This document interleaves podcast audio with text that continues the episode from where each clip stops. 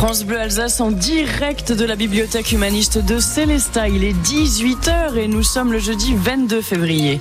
Vos informations, c'est avec Émilie Pou. Bonsoir Émilie. Bonsoir. Le vent va souffler fort en Alsace avec des rafales entre 80 et 100 km heure en pleine ce soir. En montagne, on attend jusqu'à 130 km heure au Markstein. La faute à la tempête Louis qui traverse la France. En tout, 28 départements sont en alerte et la tempête a déjà fait un mort, un homme de 52 ans dans les Deux-Sèvres. Il a été emporté dans une rivière alors qu'il se trouvait dans sa voiture. Il s'était engagé sur une route barrée. Les préfectures appellent à la prudence. On fait un point complet sur la météo en Alsace à la fin de ce journal. L'or blanc alsacien attire les convoitises, mais il suscite aussi les inquiétudes. Dans le nord Alsace, à Athènes, un collectif d'habitants s'est monté face à un projet de parc industriel, un forage de lithium via la géothermie. Evelyne fait partie de ce collectif et elle redoute le gigantisme du futur site sur 54 hectares. C'est annoncé comme une transformation d'un paysage agricole en une cité industrielle. Et ça, c'est quelque chose qui effraie beaucoup de gens. Par exemple, s'il y a 2000 personnes, vous vous rendez compte, c'est ce qui est annoncé, 2000 personnes qui pendulent, qui circulent deux fois par jour à travers le village, ça va être ingérable. Ça veut dire construire de nouvelles routes, contourner le village. Ça veut dire détruire encore d'autres terres. Je veux dire, c'est sans fin et un projet qui était vertueux devient un projet qui ne l'est plus du tout. La communauté de communes de l'Outre-Forêt est pour ce projet. Son président Paul Heinz voit avant tout l'intérêt économique. Il nous paraît important de réindustrialiser notre territoire pour permettre à nos jeunes justement de pouvoir rester sur le territoire et qu'il ne s'agit pas d'absorber euh, un millier de personnes au niveau de la commune de Athènes.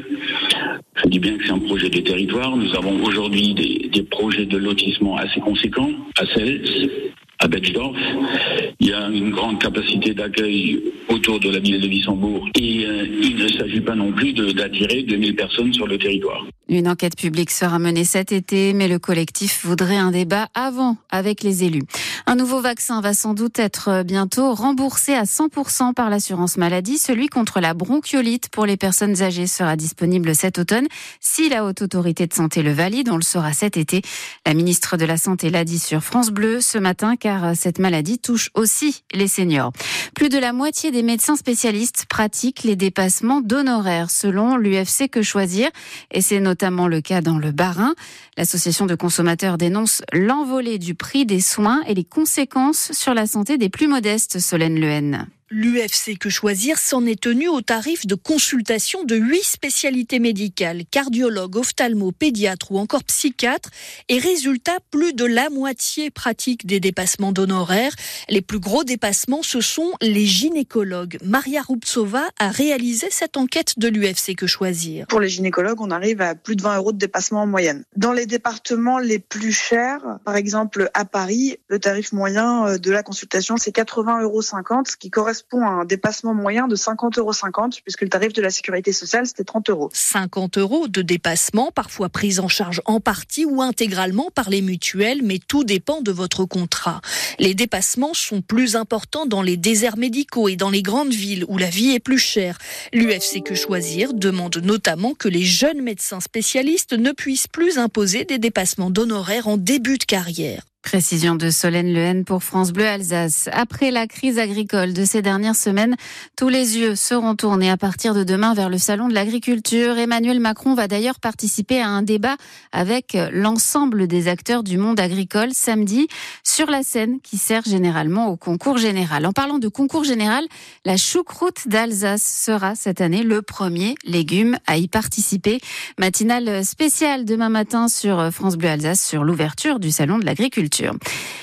Il paraît que le sport euh, conserve et un Alsacien le prouve. André Grob, 80 ans, a remporté deux médailles d'or la semaine dernière au championnat du monde de ski de fond. Ce Vosgien, qui a eu 120 médailles tout au long de sa vie, n'est pas prêt de prendre sa retraite sportive. Héloïse Roger l'a rencontré. Ça, c'est les deux derniers. Hein. Voilà. Dans ses mains, deux grosses médailles dorées, deux médailles pour deux distances, 5 et 15 km. Tout juste octogénaire, André Grob a fait ses premiers pas dans la catégorie des skieurs âgés de 80 à 85 ans et il n'a fait qu'une bouchée de ses adversaires. J'avais affaire à des Finlandais que je connaissais pas. On se méfie toujours. Donc, euh, au bout de 1 km 5, je me suis retourné pour voir s'il y a quelqu'un derrière. Il n'y avait plus personne.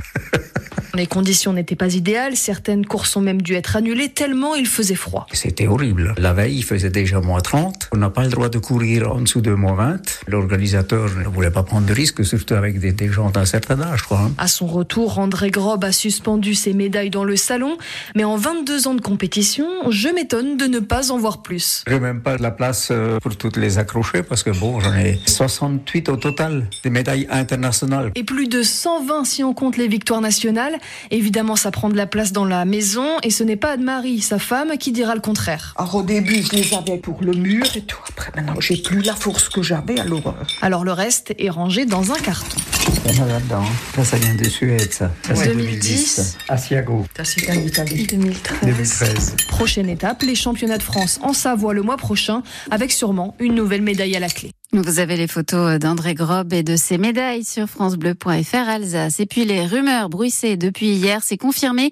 Boris Dallot fait son retour à la SIG. Le meneur arrière d'un mètre 97 évoluait à Lasvel, à Lyon-Villeurbanne. Il était déjà passé par le club de basket de Strasbourg lors de la saison 2019-2020. Il s'est engagé jusqu'à la fin de la